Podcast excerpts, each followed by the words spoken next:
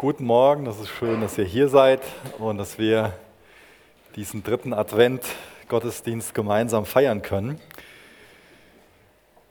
Der Advent ist ja so eine Tradition, die hat spätestens im vierten Jahrhundert angefangen.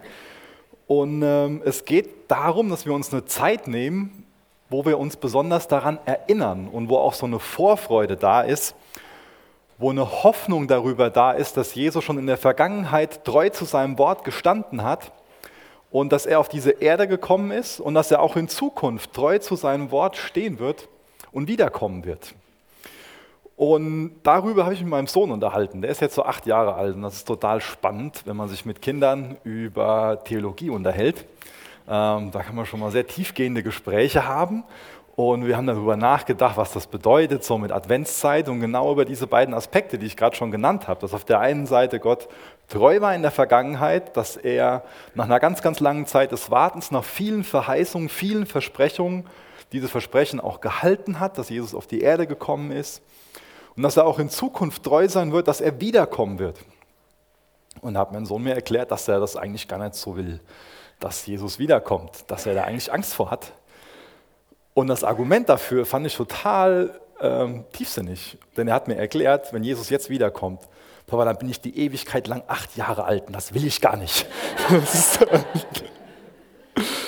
ja, wir müssen uns ein bisschen darüber unterhalten, wie, ob die, diese Erwartung denn gerechtfertigt ist. Und ich glaube nicht, dass sie gerechtfertigt ist. Ähm, aber ich fand es ganz spannend, dass das in seinem kleinen Köpfchen so vor sich geht, dass er meint, dann bin ich die Ewigkeit lang acht Jahre alt. Wie, ich will doch erwachsen sein, so, ja, hat er mir gesagt. Ja. So, genieß das noch, dass du Kind bist. Ist gar nicht so schlecht, acht Jahre alt zu sein, die Ewigkeit lang. Ja, und so kann jeder einzelne von uns so seine eigenen Sachen haben, warum er sich darauf freut, dass Jesus wiederkommt, um uns zu sich zu holen oder warum eher keine Freude da ist, warum er eher so meint, so, nee, Jesus, wart noch so ein bisschen damit, ich brauche das gar nicht so, dass du wiederkommst oder ich will das gar nicht so. Und deswegen ist es gut, wenn wir uns so eine Zeit nehmen und darüber nachdenken, ob wir mit so einem frohen, mit einem hoffnungsvollen Herzen darauf warten, dass Jesus auch in Zukunft treu zu seinem Wort stehen wird und dass er wiederkommen wird. Wie nutzt du denn diese Adventszeit? Besinnst du dich darauf, auf diese beiden Aspekte, dass er in der Vergangenheit treu zu seinem Wort war und hast du diese Hoffnung in dir, dass er auch in Zukunft wirklich treu zu seinem Wort stehen wird? Oder ist das eher jetzt so eine Zeit, wo du gehetzt bist, wo vielleicht noch auf der Arbeit alles Mögliche an Jahresendgeschäft äh, ansteht und du noch alle möglichen Zahlen liefern musst oder was auch immer für dich da ansteht, einfach nur Stress, Stress, Stress. Oder du hast ganz große Erwartungen daran, was, wie du in dieser Zeit ähm, materiell gesegnet wirst. Oder du meinst, du musst alles Mögliche tun und stresst dich total, hast eine ganz lange To-Do-Liste, was noch alles erfüllt werden muss und irgendwann ist der Fokus nur noch auf Konsum und nicht mehr auf dem, auf dem Besinnen. Wie nutzt du diese Zeit oder wie verschwendest du diese Zeit? Deswegen finde ich es wichtig, dass wir jetzt so eine kurze Pause in Matthäus machen ähm, und so eine Miniserie einschieben. Wir haben die genannt Warten, Hoffen und Freuen. Und heute soll es eher um das Warten gehen und auch um das Hoffen gehen. Und ähm, äh, man weiß ja nie, wie vorher so eine Predigt wird, aber schon mal so als kleine, kleine Erwartung von mir. Ich glaube, das ist eher was, eher eine dunkle Predigt wird. Ähm, eher was, wo, wo jetzt nicht so die, die Freude im Vordergrund steht. Und ich glaube, dass es gut ist, ähm, wenn wir uns auch mit dem Aspekt beschäftigen, dass es oft in unserem Christsein um ein Warten geht. Wir haben Momente, wo wir nicht lange warten müssen auf irgendwas, wo wir ein Problem haben und haben sofort eine Lösung, aber es gibt auch Umstände in unserem Leben, wo es darum geht, lange auf etwas zu warten wo unser Glaube geprüft wird. Glaube besteht auch aus Glaubensprüfungen. Und es kann uns so erscheinen, dass Gott abwesend ist. 400 Jahre lang, bevor dann Johannes der Täufer aufgetreten ist, war Sendepause, war Stille, gab es keine Propheten, die aufgetreten sind. Da war Gott für die Menschen nicht lebendig erfahrbar. Das hatte seine Gründe, warum Gott sich zurückgezogen hat, die waren in den Menschen äh, begründet. Die Gründe waren begründet, ja, das ist auch. Äh, aber ihr wisst, was ich meine. Es lag an, an den Menschen, an uns Menschen, dass Gott sich zurückgezogen hat. Das war eine Frucht von dem, von dem Handeln. Menschen haben sich von Gott abgewendet und haben selbst quasi Gottes Rückzug zu, zu verschulden. Aber trotzdem gab es da Einzelne, die weiterhin gehofft haben, die weiterhin die Erwartung hatten, Gott muss doch zu seinem Wort stehen, das soll doch ein Messias kommen. Da war ganz lange Zeit warten, warten, warten. Und ich glaube, wir leben auch zu einer Zeit in einer Gesellschaft, wo uns das mit dem Warten nicht so einfach fällt. Ja. Morgens früh einen Kaffee, brauchen wir nicht drauf warten, wird die Maschine angeklickt, zack, instant. Bei ganz vielen Dingen, wenn man das so will. Ja. Einfach nur Knöpfchen und zack. Beim Essen im Restaurant, wir könnten viele Beispiele nehmen jetzt. Wir sind oft so getriebene, gehetzt und von jetzt auf gleich muss alles sein. Aber im Glaubensleben geht es oft darum, dass wir auf Gott warten sollen. Und die Herausforderung ist, dass wenn wir das nicht machen und dann Dinge in unsere eigene Hand nehmen, dass es dann nicht Gott ist, der, der, der was bewegt und dass wir einen fleischlichen Weg einschlagen und keinen, keinen geistlichen Weg. Und deswegen ist es so wichtig, dass wir uns damit auseinandersetzen und uns hinterfragen, bin ich bereit, auf Gott zu warten und dann in Gottes Namen zu handeln oder nehme ich irgendwas in, in die Micha-Hände? Ich will noch gerne mit uns beten, bevor wir uns dann gemeinsam Psalm 42 anschauen werden. Vater, ich bin dir so dankbar für dein Wort, auch gerade für die Psalmen, wo wir so viel Ehrliches an Gefühlen von uns Gläubigen lesen und wo wir durch wissen, dass wir, egal was wir gerade so über dich denken, zu dir kommen dürfen, eingeladen sind, zu dir zu kommen, unser Herz auszuschütten. Ich danke dir, dass du das aushältst, auch wenn wir frustriert sind, auch wenn wir uns so fühlen, als ob wir von dir im Stich gelassen sind. Danke, dass wir trotzdem zu dir kommen dürfen, alles bei dir loswerden können. Und danke, dass wir bei dir eine neue Perspektive auf dich bekommen dürfen. Dass du unseren Glauben stärken willst, dass du uns Mut machen willst, uns Hoffnung geben willst. Jesus, lehr du uns, was es bedeutet, auf dich zu harren, auf dich zu vertrauen, dich zu suchen, auf dich zu warten und dann in deinem Namen zu handeln. Danke für die lebendige Hoffnung, die wir durch dich haben dürfen. Amen. Ihr dürft gerne Psalm 42 aufschlagen.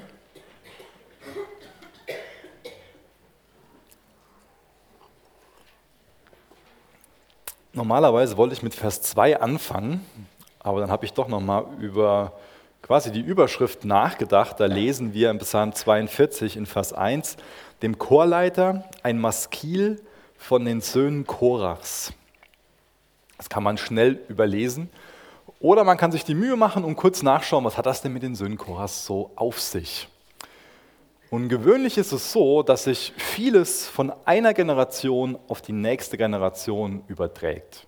Wir prägen unsere Kinder, wir sind geprägte Kinder und ähm, wenn da nicht Muster durchbrochen werden, dann überträgt sich das im positiven und im negativen oft auf die nächste Generation.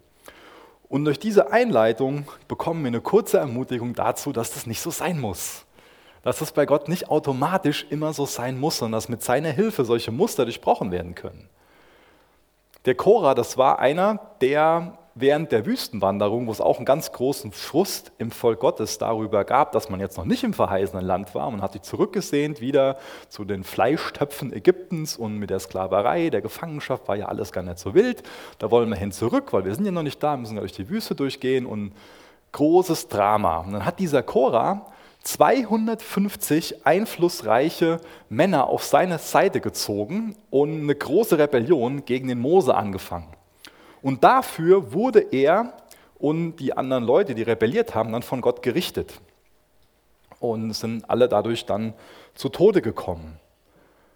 Und über die Söhne lesen wir was ganz anderes. Die treten nicht das geistliche Erbe von ihrem Vater an, sondern zum Beispiel in der Zeit von dem David, können wir in 2. Chronike nachlesen, ist es so, dass sie als Lobpreisteam im Tempel dienen.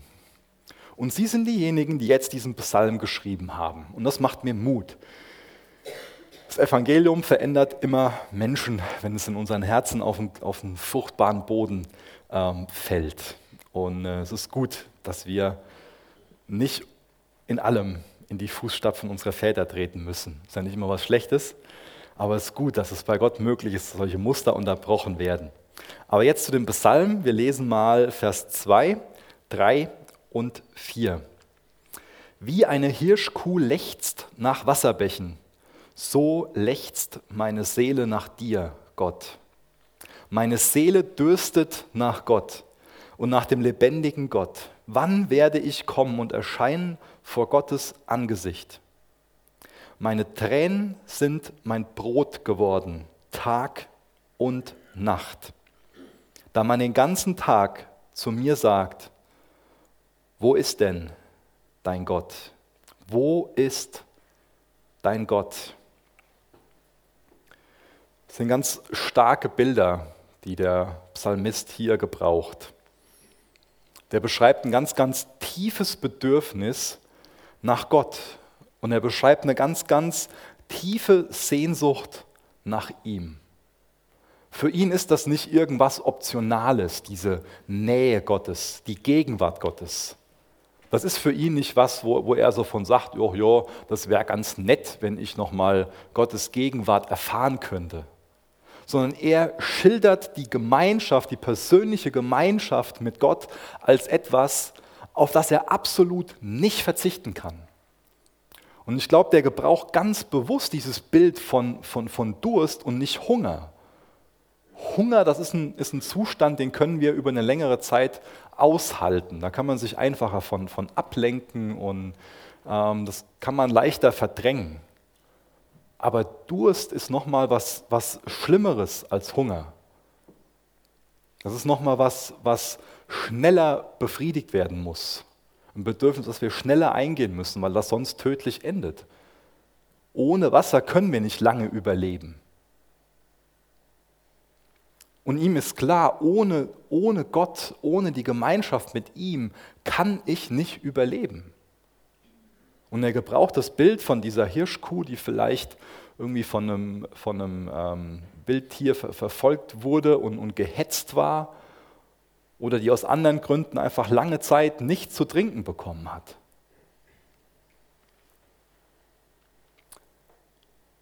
Und sie lechzt nach Wasserbächen. Und genauso lechzt seine Sehne, seine Seele nach Gott. Sie dürstet nach Gott, nach dem lebendigen Gott. Ist das so der Zustand von, von dir, dass du dich nach Gott sehnst, dass du dir darüber bewusst bist, dass du ihn absolut brauchst, dass, es was, dass Gott was absolut Existenzielles für dich ist? Dass es nicht nur so, ja, so ab und zu brauche ich Gott auch mal in meinem Leben oder ab und zu wäre es ganz nett, ist dieses, ist dieses Bewusstsein da, ohne Gott ist unser Leben gar nicht möglich.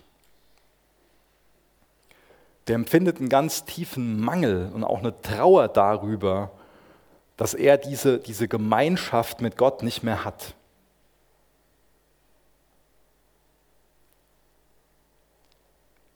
Ich denke mir, dass viele von denjenigen, die in dieser 400 Jahre Stille, die ich eben beschrieben habe, vor, der, vor dem Auftreten von Johannes dem Täufer, auch vieles so dieses, das, was wir gerade in dem Psalm gelesen haben, dass das so ihre Worte gewesen sind. Wo, wo ist denn Gott? Wir warten auf ihn, wir hoffen auf ihn. Vielleicht ist es für uns schon ein Problem, mal vier Wochen auf irgendwas zu warten vier Jahre eine ganz andere Sache, 40 eine ganz andere Dimension. Und 400 Jahre lang war Gott scheinbar abwesend. War er scheinbar am Ende fertig. Und dann gibt es da diese anderen Personen, die den Psalmisten fragen, wo ist dein Gott? Ja, wo ist denn jetzt dein Gott? Guck dir doch deine Umstände an. Wo ist denn jetzt dein Gott? Und das ist eine Frage, die an der Seele von dem Psalmisten nagt. Gott kümmert sich scheinbar nicht um mich. Scheinbar interessiert er sich nicht für meine Umstände, für meine Krankheit, für meine Arbeitslosigkeit, für meine Finanzen, für meine Ehe, für die Kinder, was es auch gerade für dich ist, was dich herausfordert. Wo ist denn dein Gott? Und er schreibt von seinen Tränen, er heult verzweifelt, unkontrolliert, Tag und Nacht, fließen ihm die Tränen das Gesicht herunter. Ohne Hoffnung, einfach nur elend, total niedergeschlagen. Vers 5. Daran will ich denken und vor mir ausschütten meine Seele, wie ich ein Herzog in der Schar sie führte zum Hause Gottes mit Klang des Jubels und Dankes, ein feierlicher Aufzug. Jetzt erinnert er sich an Tage, wo er die Gegenwart Gottes erfahren hat. Und ich glaube, das kommt jetzt hier in der Übersetzung nicht so gut rüber, aber das ist für ihn eine ganz, ganz schmerzhafte Erinnerung. Er erinnert sich an die besseren Tage, wo er Freude an Gott hatte, wo er Gott gedient hat. Und er fühlt sich ganz, ganz weit weg von diesen besseren Tagen. Hat nicht die Perspektive, dass das gerade so wiederkommen kann. Eine ganz, ganz schmerzhafte Erinnerung. Und dann in dieser schmerzhaften Erinnerung fängt er ein Selbstgespräch an, Vers 6. Was bist du so aufgelöst, meine Seele, und stöhnst in mir? Harre auf Gott, denn ich werde ihn noch preisen für die Heilstaten seines Angesichts. Inmitten dieser schmerzhaften Erinnerung fängt er an, so ein Selbstgespräch zu führen. Und er fordert sich selbst heraus, seine eigene Seele. Er überredet sich selbst dazu, auf den Herrn zu harren, auf Gott zu warten. Er überredet sich selbst dazu, diese Perspektive zu bekommen, denn ich werde ihn noch preisen für die Heilstaten seines Angesichts. Harre auf Gott. Das ist oft ein langer Weg, den wir gehen müssen, wenn wir so dieses Gefühl haben, was ich eben beschrieben habe. Wo ist denn jetzt mein Gott? Gott hat sich abgewandt, er interessiert sich nicht mehr für mich wenn unsere Hoffnung verzagt, wenn wir enttäuscht sind von irgendwelchen Lebensumständen, kann es ein ganz langer Weg sein, um zu dem Punkt zu kommen. Und ich wünsche mir für mich, dass es für mich ein, ein kurzer, ein schneller Weg ist, in allen Situationen, egal wie sie so erscheinen, zu dem Punkt zu kommen, dass ich mich selbst dazu auffordere, dass ich meiner eigenen Seele predige, harre auf Gott. Denn ich werde ihn noch preisen für die Heilstaten seines Angesichts. Aber oft ist es ein längerer Weg, wo wir uns dann Gott zuwenden, wo wir uns ihm hingeben, wo so ein Zerbruch in uns stattfindet. Was bist du so aufgelöst, meine Seele, und stöhnst in mir? Harre auf Gott. Er ist in ganz schmerzhaften, herausfordernden Umständen aber er überredet sich selbst dazu, gibt sich selbst diese Perspektive, auf den Herrn zu harren. Auch wenn er gerade nicht so die Gefühle hat von, von Freude und Dankbarkeit Gott gegenüber, überredet er sich dazu, doch so eine Perspektive vom Lobpreis zu entwickeln. Und ich denke, dass hier in diesem einen Wort ganz am Ende von diesem Vers 6, dass das unheimlich wichtig ist, dass es hier um das Angesicht Gottes geht. Der Psalmist sucht das im Angesicht Gottes. Und das ist so ein Punkt, der mir für heute Morgen die Predigt echt wichtig ist, dass wir unterscheiden dazwischen, ob wir Gottes Hände suchen, ob wir zu Gott kommen, damit er gerade mal ein Problem für uns erledigt, Gott bewegt mal das und das, dass wir ihn reduzieren quasi auf, ähm, ich habe gerade dieses, wie, wie, heiß, wie heißen diese Puppen, wie mit diesen Bändern, mit den Seilen dran? Wie eine Marionette. Dankeschön. Dass wir Gott reduzieren auf eine Marionette, dass wir an sich meinen, das und das wäre viel besser, das muss Gott machen und Gott, jetzt will ich mal ebenso an dir so und so machen. Und dann bewegst du mal die Dinge aus meinem Leben. Du bist ja schließlich allmächtig, also musst du doch. Du hast doch gesagt, du liebst mich, also musst du doch. Oder suchen wir Gottes Angesicht? ist das das Kostbarste für uns, in Gottes Gegenwart zu kommen, sein Angesicht zu suchen. Das ist was anderes. Gottes Angesicht suchen oder einfach nur seine Hände zu suchen, dass er mal was für uns erledigt. Er schaut nicht in sich herein, er sucht nicht die Hoffnung in sich selbst, sondern er schaut nach oben, er sucht Gottes Angesicht. Vers 7. Mein Gott, aufgelöst in mir ist meine Seele. Darum denke ich an dich aus dem Land des Jordan und des Hermon vom Berg Misa. Seine Seele ist total niedergeschlagen. Er ist nicht in Jerusalem, er bekommt die Feste, den Tempel, die ganzen Dinge nicht mit, er kommt nicht in Gottes Angesicht. Und ich finde das total toll und ich will euch allen Mut dazu machen und will mir selbst Mut dazu machen, dass egal wie niedergeschlagen unsere Seele ist, dass wir damit zu Gott kommen. Das ist so kostbar, dass der Psalmist das macht. Weil unser Instinkt ist ja schon mal, wenn unsere Seele niedergeschlagen ist, dass wir damit nicht zu Gott gehen. Wenn wir depressive Gedanken haben, wenn wir am Ende sind, wenn wir gerade auch vielleicht enttäuscht von Gott sind, wenn wir uns erhofft hatten, dass sich Dinge so und so entwickeln und dann ist es anders gekommen und wenn wir uns alleine fühlen, gerade auch von Gott im Stich gelassen, wenn es dann andere Stimmen gibt, die in unser Leben hineinsprechen, wo ist denn dein Gott? Dann kann es oft genauso sein, dass wir uns zurückziehen, vielleicht auch in Selbstmitleid verkriechen. Man fühlt sich abgeschnitten von Gott, aber er geht damit zu Gott. Und er sagt ganz ehrlich, wie er sich fühlt, wie er am Ende ist. Es wird auch im nächsten Vers, nächsten beiden Versen, Vers 8 und 9, ziemlich deutlich. Flut ruft der Flut zu beim Brausen deiner Wassergüsse. Alle deine Wogen und deine Wellen sind über mich hingegangen.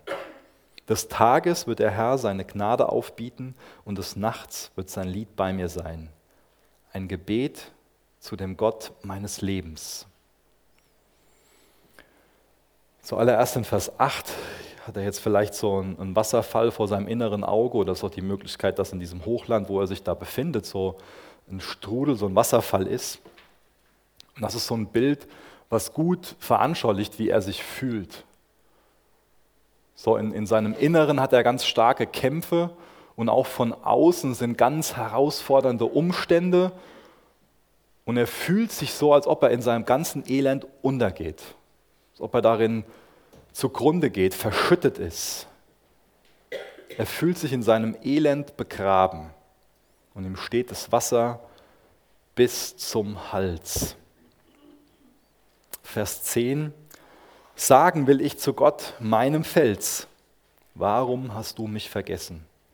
Warum muss ich trauernd einhergehen, bedrückt durch den Feind? Wie Mord in meinen Gebeinen höhnen mich meine Bedränger, indem sie den ganzen Tag zu mir sagen, wo ist dein Gott? Vielleicht hört sich das im ersten Moment ein bisschen widersprüchlich an, dass er in Vers 10 von Gott sagt, dass Gott sein Fels ist. Er bezeichnet Gott also als diesen Ort der Stabilität, den Ort der Stärke, der Sicherheit. Und wenn wir darüber ein bisschen nachdenken, kommen wir normal schnell zu dem Punkt, dann zu erkennen, okay, wenn das so ist, dass Gott mein Fels ist, dass er der Ort meiner Sicherheit ist, der Stabilität, der Zuflucht, der Stärke, dann kann ich das auch bei Gott loswerden. Warum hast du mich vergessen? Warum muss ich trauernd einhergehen, bedrückt durch den Feind? Das ist kein Widerspruch, sondern wenn Gott unser Fels ist, dann hält er das aus, dann können wir zu ihm damit kommen, dann lädt er uns dazu ein, genau damit zu ihm zu kommen und dann, wie in Vers 12, wieder sagen zu können, was bist du so aufgelöst, meine Seele. Und was stöhnst du in mir? Harre auf Gott, denn ich werde ihn noch preisen, die Heilstaten meines Angesichts und mein Gott. Da haben sich noch keine Umstände verändert. Und wieder erinnert er sich an das, was er schon in Vers 5 gemacht hat. Er predigt sich selbst, er predigt seine eigene Seele, er wiederholt sich da wieder dieses Harre auf Gott. Was bist du so aufgelöst, meine Seele? Was stöhnst du in mir? Harre auf Gott. Er entscheidet sich, er ringt sich dazu durch, Gott zu vertrauen. Ich werde ihn noch preisen. Die Heilstaten, die Heilstaten Gottes, dafür werde ich ihn noch preisen. Er überredet sich dazu, auf Jesus zu harren. Was bedeutet das denn, auf Jesus zu harren? Das eben schon so ein bisschen angerissen. Bedeutet das, Jesus zu vertrauen, dass wir uns dazu überreden, optimistisch in Bezug auf die Zukunft auf der Erde zu sein? Was ich meine, bedeutet es, Jesus zu vertrauen, zu sagen, Jesus wird mich schon heilen. Jesus wird mich schon jetzt nächsten Monat mit einem Job versorgen. Jesus wird sich schon um das kümmern, das kümmern, das kümmern. Es gibt Personen, die so die Hoffnung haben, mit Jesus in meinem Leben wird schon alles glatt gehen. Und das ist keine Hoffnung, die biblisch begründet ist. Und das ist auch im, vom, vom wirklichen Kern her keine, keine Hoffnung auf Jesus, sondern das ist einfach nur eine Hoffnung auf Umstände. Das ist ein Vertrauen darin, dass sich Umstände verändern werden. Und das ist eine kritische Frage, die ich mir selbst immer wieder stellen muss und wo ich auch dich zu einlade. Hast du einfach nur die Hoffnung, dass Gott für dich gewisse Umstände umkrempelt, verändert? Oder hast du Vertrauen in Gott? Setzt du dein Vertrauen auf Gott? Es kommt schon mal vor, dass wir unsere Hoffnung nicht auf Gott setzen, sondern dass wir einfach nur hoffen, dass er ein Problem für uns wegbügelt. Und dann setzen wir unsere Hoffnung nicht auf Jesus, sondern dann setzen wir unsere Hoffnung in Wahrheit einfach nur auf geänderte Umstände. Und so andere Umstände, das kann zu uns zu sowas werden, was ein Götze in unserem Leben ist. Und der Psalm Mist, der sucht Gottes Angesicht. Das ist für ihn das Höchste. Das heißt, er will nicht nur irgendwas von Gott bekommen, sondern er will Gott selber. Das ist ein großer Unterschied, ob wir einfach nur was von Gott wollen, dass wir wollen, dass Gott was für uns erledigt, oder ob wir Gott selbst wollen, ob wir Gott sehen wollen, ob wir ihn erkennen wollen als derjenige, der er wirklich ist und ob wir Gemeinschaft mit ihm wollen. Das ist ein wichtiger Unterschied. Ich sage nicht, dass es grundsätzlich falsch ist, dass wir uns wünschen, dass Gott handelt, eingreift, sich um Dinge kümmert. Aber wir können das total übertreiben mit diesem Gott, kümmere dich doch um das und das und ihm gewisse Dinge vorschreiben, ihn einschränken in der Art und Weise, wie wir meinen, dass er handeln muss. Mir geht es darum, setzen wir ultimativ unser Vertrauen darauf, dass wir schon die richtige Idee haben, wie Gott handeln muss, oder kommen wir an den Punkt, dass wir Gott vertrauen, in dem Sinn, dass wir sagen, okay, du siehst da die Krankheit, du siehst das Problem in unserer Ehe, du siehst das Problem finanziell, du siehst das Problem so, so, so, so, so. Und das und das wünsche ich mir als Lösung. Ich bringe dir das, aber ich vertraue dir, dass, dass du souverän bist, dass du allmächtig bist, dass du treu bist, dass du gütig bist, dass du mich liebst. Deswegen mach du das daraus, was, was, dann, was dann passt. Im Endeffekt ist das ja ein Muster, was ich gerade beschrieben habe vom Beten, was sich ganz, ganz stark an das anlehnt, wie Jesus selbst im Garten Gethsemane gebetet hat. Er wollte nicht, dass, dass er diesen Kelch der Bitterkeit, diese unsagbaren Leiden, dass er die auf sich nehmen muss, dieses vom Vater verlassen sein. Das war nicht die erste Wahl von Jesus. Da wäre er lieber dran vorbeigegangen. Die erste Wahl, das war jetzt gerade, ist nicht so richtig, wie ich das gesagt habe. Seine erste Wahl von Jesus, da will ich darauf hinaus, ist, dass er den Willen des Vaters tun will.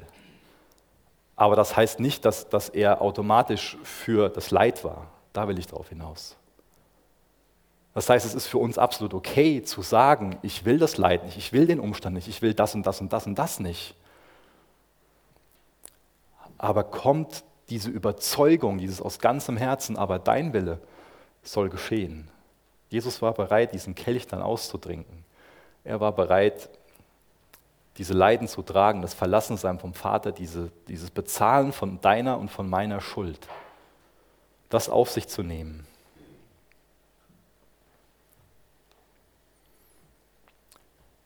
Wir können schon mal sehr enttäuscht sein, wenn sich Dinge nicht so entwickeln, wie wir gehofft haben. Hoffnung ist total stark.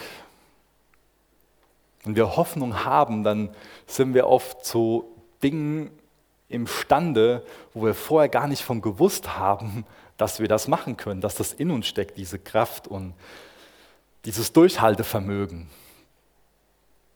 Hoffnung ist was ganz, ganz Starkes. Aber die Herausforderung ist, was ist denn mit uns, wenn wir die Hoffnung verlieren? Wenn wir jetzt die Hoffnung hatten, Gott wird mich heilen, er wird hier übernatürlich eingreifen, dann kann mich das eine ganze Zeit lang total durchtragen und viel Kraft geben. Aber wenn die Hoffnung enttäuscht wird und es passiert nicht, oder wir könnten viele andere Beispiele nennen, dann hat die Hoffnung wieder im Gegenzug dazu die gleiche Kraft ins Negative. Und unser ganzes Leben kann einfach nur in Scherben auf dem Boden liegen. Eine zerstörte Hoffnung ist was ganz, ganz Mächtiges. Die kann unser Leben von jetzt auf gleich total auf den Kopf stellen und uns total fertig machen, kaputt machen.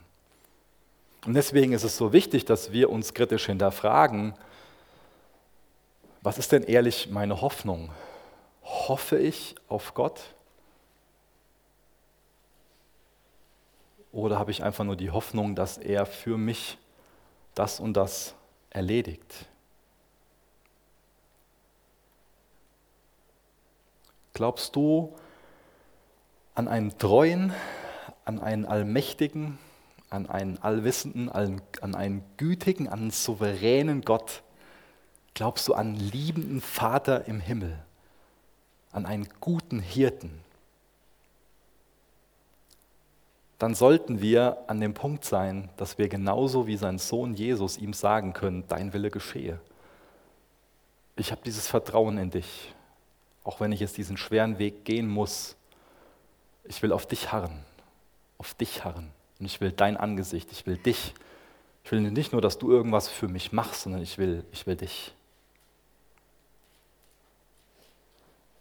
Jesus, ich will Heilung für mich, ich will, dass sich mein Kind retten lässt, mein, mein Ehepartner. Kennst diesen Streit, die Arbeitslosigkeit, und das ist meine Lösung, das wünsche ich mir. Und ich glaube, Gott wünscht sich das auch von uns, dass wir ihm unsere Lösungen anbieten. Aber unsere Lösung ist nicht das Ultimative. Und das ist oft ein Zerbruch, ein langer Weg, dahin zu kommen. Und das wünsche ich jedem eins von uns, dass wir schnell an diesen Punkt kommen, an diesen Punkt des Zerbruchs, wo wir uns Gott hingeben, ihm sagen, dein Wille, der soll geschehen. Dass wir uns predigen bis zu dem Punkt, wo wir auf ihn harren, dass wir ihm dankbar sind, dass wir uns an ihm freuen, an seiner Gegenwart freuen, dass wir diese Hoffnung haben auf diese Heilstaten, für die wir ihn preisen werden, auch wenn wir das gerade nicht erleben. Die Karin Nullmeier hat ein tolles Zeugnis dazu, deswegen will ich die mal bitten, nach vorne zu kommen und das mit uns zu teilen.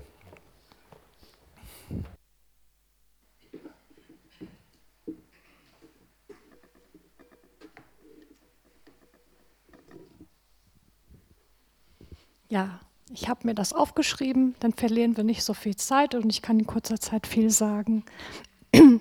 Eigentlich müsste heute Morgen eine ungefähr 60-jährige alte Frau mit einem Rollator hier stehen und über dieses Wunder berichten.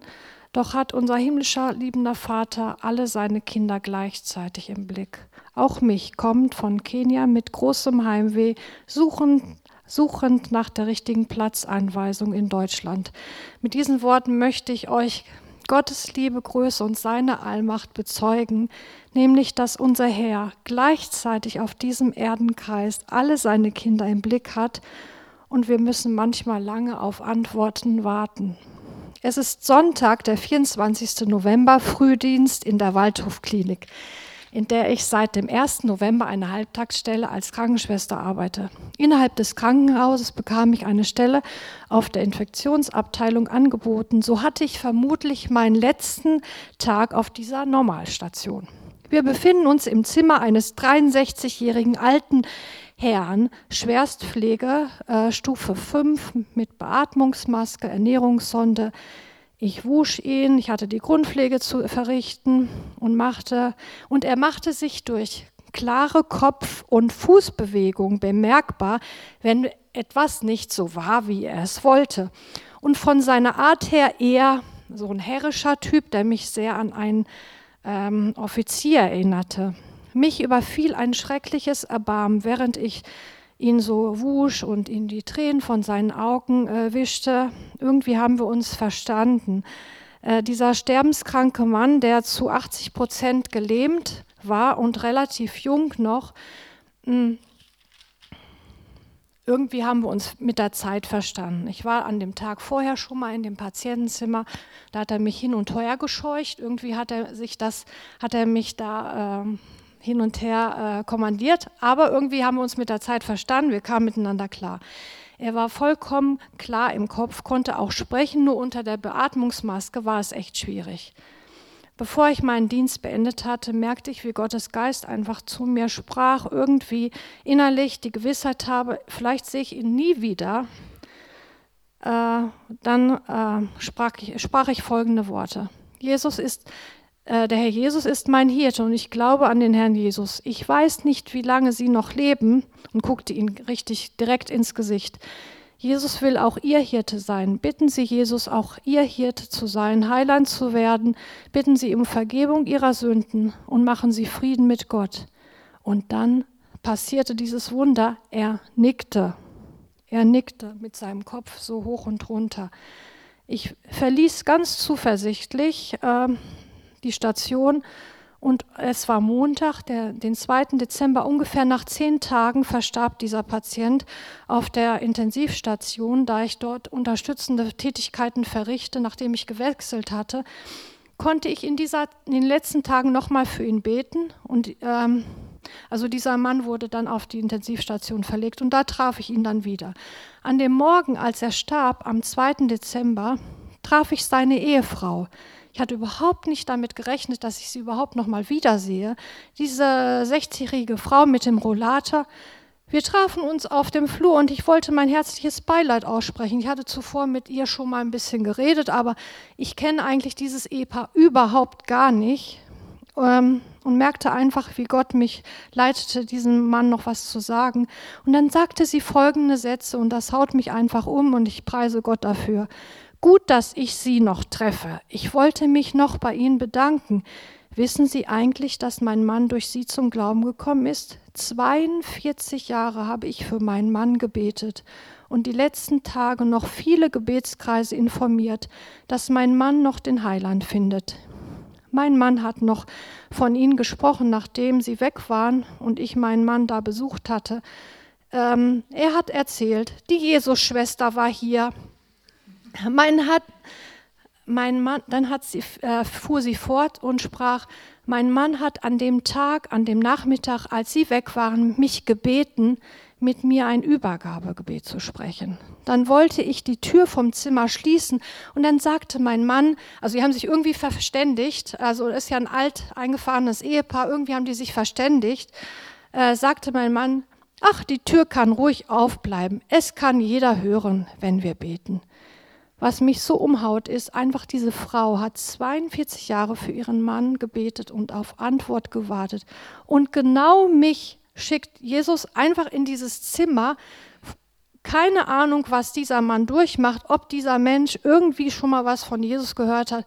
Das ist wie die Geschichte mit dem Kämmerer, der dann einfach ähm, die Straße fröhlich ging dass Gott mich ermutigt hat, dann in, dem, in dieser Situation einfach jemandem was zu sagen, mein, Gottes Stimme zu, gehören, äh, zu gehorchen und einfach Gott äh, zu dienen in den ganz einfachen Dingen im täglichen Leben und mich dadurch auch ermutigt hat, ähm, ja, dass ich am richtigen Platz bin. Ja, ich, ich hoffe, es tröstet euch, für einige von euch, die ihr vielleicht lange für euren ungläubigen Partner betet äh, ja, was Micha gesagt hat, kann ich nur bestätigen. Also.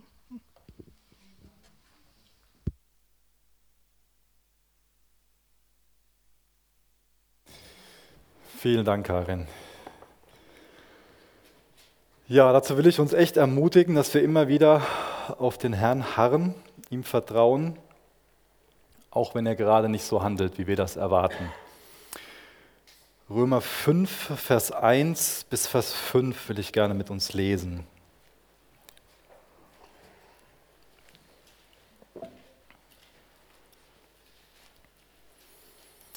Nachdem wir nun aufgrund des Glaubens für gerecht erklärt worden sind, haben wir Frieden mit Gott durch Jesus Christus, unseren Herrn.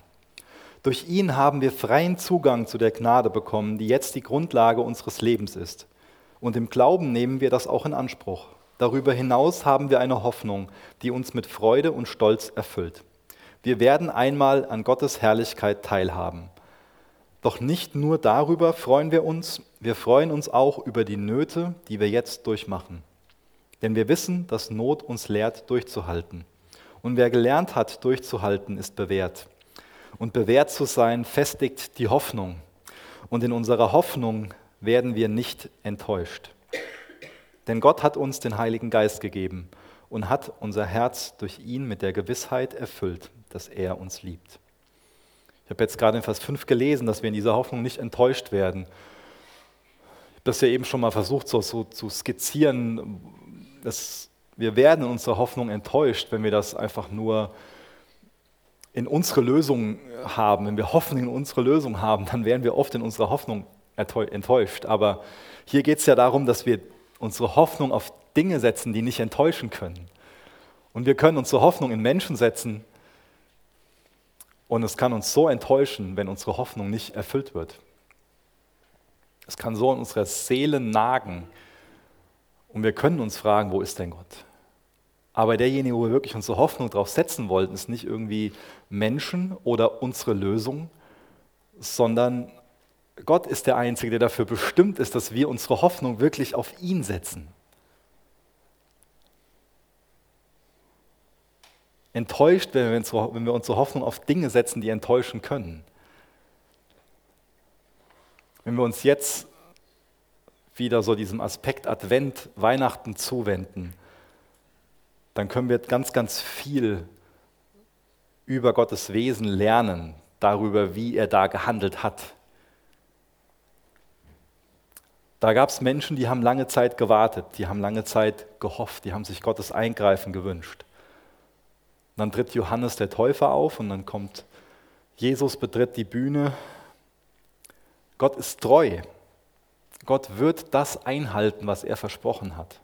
Gott steht zu seinem Wort. Er wird das erreichen, was er erreichen will. Schon im Garten Eden, direkt nach dem Sündenfall, wird prophezeit, dass der Same der Frau, der Schlange, den Kopf zertreten wird. Das ist so die erste Prophezeiung. Und dann ist das ganze Alte Testament voll von Prophezeiungen auf den Messias, darauf, dass Jesus auf die Erde kommen wird als Retterkönig. Und da ist ein langer Zeitraum. Und es gibt auch immer wieder diese, diese Wechsel, die wir da sehen, zwischen so einem Exil, zwischen Gottes Ferne und Gottes Gegenwart. Das ist ganz interessant, wenn wir uns so die ganze Geschichte vom Volk Israel vor, vor Augen führen. Unser Ungehorsam hat Konsequenzen. Verschiedene Jahreszeiten, die es da gibt. Aber schlussendlich können wir einfach nur über Gott sagen, dass er treu ist. Und wir können einfach nur über ihn sagen, dass er gut ist. Nur ein guter Vater wäre bereit, seinen Sohn für uns zu senden. Und er ist allmächtig. So eine Jungfrauengeburt, das kann nur ein Gott, der allmächtig ist. Und er ist allwissend. Er wusste, wie er seinen Sohn schützen muss. So diese Flucht nach Ägypten und vieles andere. Und Gott siegt. Der Teufel jubiliert und freut sich, als Jesus am Kreuz hängt. Aber sein Tod ist im Endeffekt sein Triumph. Durch den Tod hat er den Tod und die Sünde erobert. Das sagt so viel über ihn aus. Und für uns bedeutet das Kommen Jesu, dass wir geliebt sind. Gott hat seine Liebe zu uns gezeigt, dass er seinen Sohn gesandt hat, während wir noch Sünder waren, nicht an ihn gedacht haben, nicht nach ihm gefragt haben, keinen Glauben an ihn hatten. Und in ihm sind wir angenommen, werden wir angenommen als Söhne und Töchter.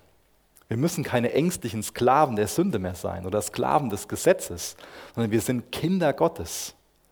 Wir bekommen durch ihn eine ganz neue Identität. Vom Verlorenen zum Gefundenen. Vom Sklaven zu einem Kind vom orientierungslosen Verlorenen zu demjenigen, der geliebt, der angenommen ist. Von einem Ungerechten zu einem Gerechten, von einem Feind Gottes zu einem Freund Gottes, von einem Toten zu einem Lebendigen.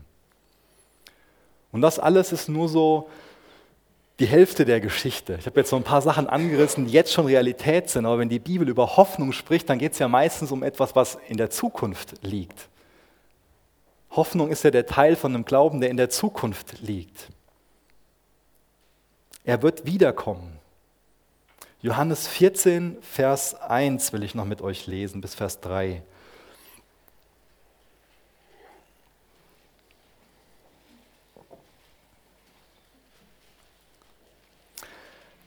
Lasst euch durch nichts in eurem Glauben erschüttern. Vertraut auf Gott und vertraut auf mich.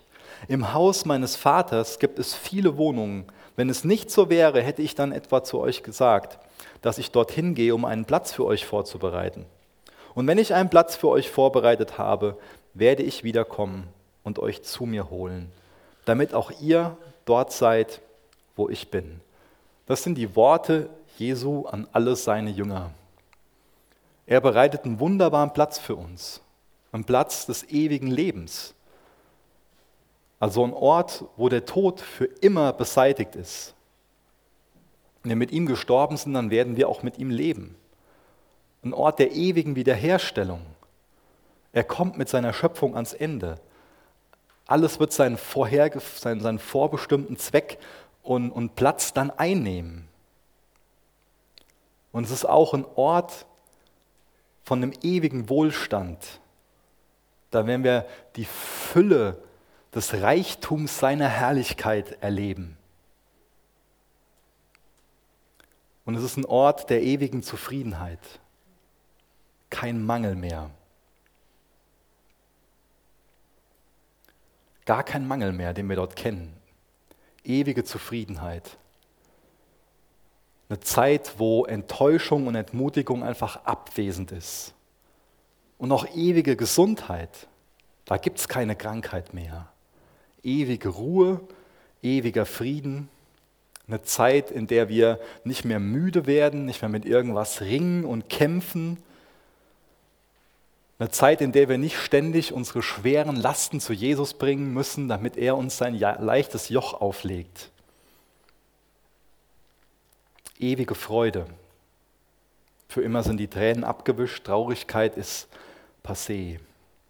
Alle Depression ist beseitigt, Herzschmerz, Tränen, kein Schmerz mehr. Und auch eine Zeit von einem ewigen Sieg. Da gibt es kein Scheitern mehr. Da gibt es auch kein zu kurz kommen mehr. Kein Kampf mit Versuchungen. Kein Kampf mit dem Teufel. Einfach nur eine Zeit von einem Sieg. Und auch eine Zeit der ewigen Gerechtigkeit. Eine Zeit, in der jedes Unrecht wieder gut gemacht wird. Und dadurch, dass wir wissen, dass Jesus vor 2000 Jahren Wort gehalten hat, als Baby auf die Erde gekommen ist, haben wir diese Zuversicht, dass auch das über unsere Zukunft Realität werden wird für uns. Was ist das denn für eine Perspektive? Wie kostbar ist die denn? Das ändert doch alles, wie wir im Hier und Jetzt leben, oder? Und als ich so diese Predigt vorbereitet habe, ähm, war das für mich ganz ehrlich gesagt ein ständiger Kampf, an den Punkt zu kommen, auf den Herrn zu harren. Ich glaube, es war am Dienstag, sitze ich vor meinem Laptop, zack, aus, kaputt. Es war am Dienstag. Für abends hatte ich Sachen vorbereitet für ein Treffen mit ähm, Gemeindeleitung und schon viele Notizen für die Predigt. Weg, muss ich darum kümmern, dass das Ding wieder läuft. Äh, wahrscheinlich Schrott. Am Mittwoch ruft mich meine Frau an, äh, Micha, ich glaube, du willst das wissen, unser Dach ist undicht, hier tropft's. Ja, super. Ähm, dann gab es noch ein paar andere Sachen und, und ähm, dann sind in unserem Garten momentan ähm, oft Wildschweine. Die bereiten alles vor, damit wir dann schön im März oder wann das auch immer ist, Kartoffeln setzen können. Das, das war eigentlich nicht mein Plan, aber Und ich weiß, dass das für Leute, die jetzt heute Morgen hier sind und die echte Probleme haben, lächerlich ist. Aber ich erzähle das, dass das für mich Situationen waren, wo ich sehr stark damit ringen musste. Ähm, wo ist denn jetzt meine Zuversicht? Beiße ich jetzt hier in die Schreibtischplatte und denke mir, da fängt ein Ringen damit an. Und eine Frage mit Vertrauen und Perspektive und Wertigkeit, wo unser Herz dran hängt und alles Mögliche. Und ich glaube, dass wir es Gott erlauben sollten, durch die ganzen Umstände hindurch, dass unsere Gedanken, unser, unser Sinnen, unser Besinnen sich auf ihn konzentriert. Und da will ich uns wirklich Mut zu machen. Jesus gebraucht ja in ähm, der Bergpredigt, ich glaube es Matthäus 7, dieses Bild von einem breiten Pfad und einem schmalen Pfad. Und ich bin ein großer Freund von, von Weihnachten. Ich, ich mag das. Aber wir können Weihnachten so feiern, dass wir auf so einem breiten, ausgetretenen Pfad der Masse hinterher trampeln und irgendwie dem Kommerz frönen und uns auf alles Mögliche besinnen, aber nicht auf das, wo es wirklich darum geht. Oder wir können Weihnachten so feiern, und so eine Weihnachtstradition für unsere Familien entwickeln, dass wir auf einem schmalen Pfad gehen, wo wir uns auf Jesus besinnen, wo wir uns darauf besinnen, was es über ihn aussagt, dass er in der Vergangenheit treu gewesen ist und als Baby auf die Erde gekommen ist und dass er auch in Zukunft treu sein wird und wiederkommen wird. Welchen Pfad gehst du denn? Welche Tradition entwickelst du für, für deine Familie oder für diejenigen, die in deinem Einflussbereich sind? Welchen Pfad stampfst du denn lang? Diesen ausgetretenen, breiten Pfad, wo es nur um Kommerz geht oder auf der Arbeit noch um, darum geht, noch 100 Dinge zu erledigen, die nur einen irdischen Wert haben? Welchen Pfad gehst du gerade lang? Welchen Pfad läufst du in Bezug auf Weihnachten? Den breiten oder den schmalen Pfad? Lass uns auf den Herrn harren, auf den Herrn besinnen. Wir werden nur auf den Herrn harren, wenn wir ihn kennen, wenn wir sein Angesicht suchen.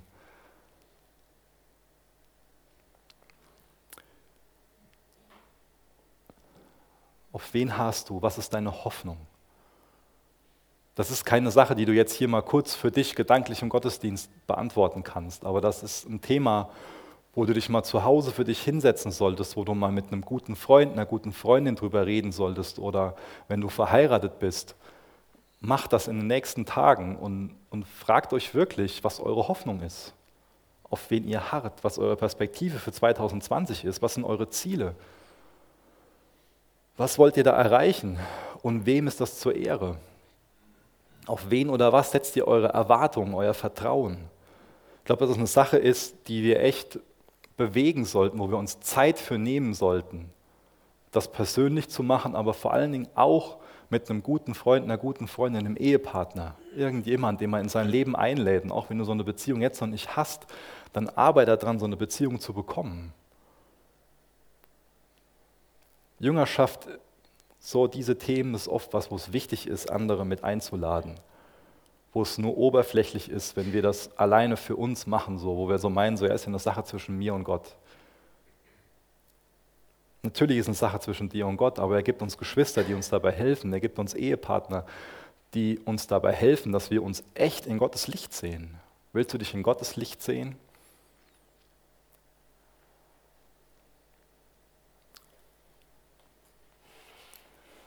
Es kann schnell so sein, dass wir meinen, auf den Herrn zu harren, ist so, dass wir aus Gott einen Kanal machen, der uns dann zu einem Punkt bringt, zu einem anderen Ziel, was wir haben. Ist dein Ziel wirklich Gott? Ist dein Ziel Gott? Oder soll Gott dich einfach nur zu irgendeinem Ziel hinbringen? Das ist dieser Aspekt von Gottes Angesicht. Suchst du wirklich Gottes Angesicht? Ist dein Ziel Gott? Ist Gott dein Schatz, dein Ein und alles, das Kostbarste? Ist Gott das, wo du, wo du dankbar dafür bist, wo, den, den du verehrst, den du anbetest, um den du ringst, wo du derjenige, den du am meisten willst? Ist Gott wirklich deine Hoffnung? Oder willst du einfach nur, dass Gott irgendwas für dich macht? Und Gott lädt uns heute Morgen dazu ein, dass wir uns in seinem Licht sehen und an den Punkt kommen, wo er unser Schatz wird, wo er unser Ein und alles wird, wo wir sein Angesicht suchen. Bitte steht noch mit mir auf, ich will noch gerne mit uns beten.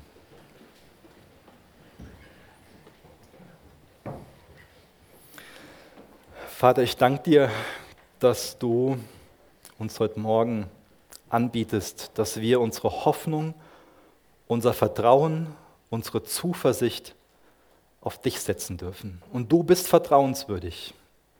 Du bist treu. Du stehst zu deinem Wort. Mach du uns klar, auf wen wir harren, auf wen wir vertrauen, auf wen wir hoffen. Wirk du durch deinen Geist, mach du uns klar, wo wir unsere Hoffnung reinsetzen ob es einfach nur irgendwas ist, was du mal für uns erledigen sollst, nach unserem Zeitplan.